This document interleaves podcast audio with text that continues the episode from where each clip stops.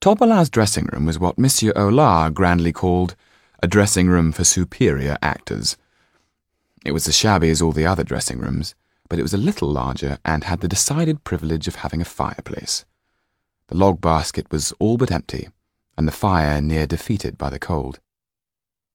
Topolain was sitting looking at his painted face in the mirror. He was a stout man with doughy features. How did you know the shoemaker had a snuff box in his pocket, Yann? Yann shrugged. I could hear his thoughts loud and clear, he said. Tetu, who was carefully packing away the wooden Pierrot, listened and smiled, knowing that Yann's abilities were still unpredictable. Sometimes, without being aware of it, he could read people's minds. Sometimes, he could even see into the future. There was a rap at the door. Topolain jumped up in surprise, spilling his wine onto the calico cloth on the dressing table so that it turned dark red. A huge man stood imposingly in the doorway, his smart black tailored coat emphasizing his bulk.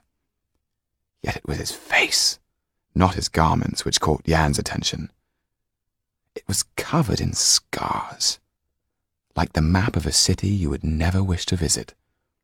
His left eye was the color of rancid milk, the pupil dead and black could be seen beneath its curdled surface.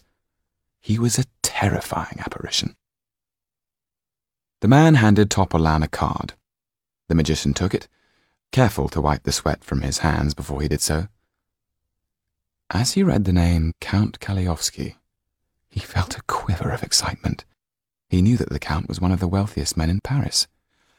This is an honor indeed, said Topolain. I am steward to Count Kalliovski. I am known as Milkin, said the man. He held out a leather purse before him as one might hold a bone out to a dog. My master wants you to entertain his friends tonight at the chateau of the Marquis de Villeduval. If Count Kalliovski is pleased with your performance, he jangled the purse, this will be your reward. The carriage is waiting. We would ask for haste. Yann knew exactly what Topolain was going to say. I shall be delighted. I shall be with you just as fast as I can get myself and my assistants together. Haste, Milkin repeated sharply. I don't want our horses freezing to death out there. They are valuable. The door closed behind him with a thud so that the thin walls shook. As soon as they were alone, Topolain lifted Tetu off his feet and danced him round the room. This is what we have been dreaming of! With this invitation, the doors of grand society will be open to us. He looked at his reflection in the mirror, added a touch of rouge to his cheeks, and picked up his hat and the box that contained the pistol. Are we ready to amaze, astound, and bewilder? Wait, wait, pleaded Yann.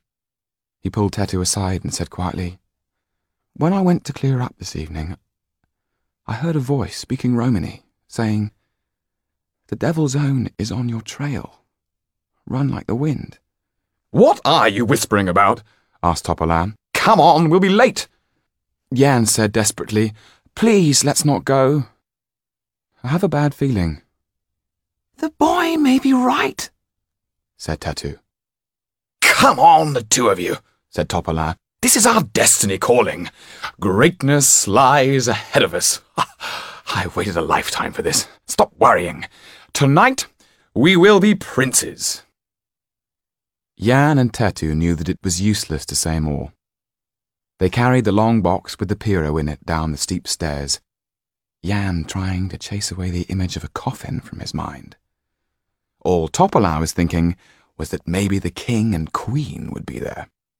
The thought was like a fur coat against the cold, which wrapped itself around him as he walked out into the bitter night. Yann's and Tetu's anxieties forgotten.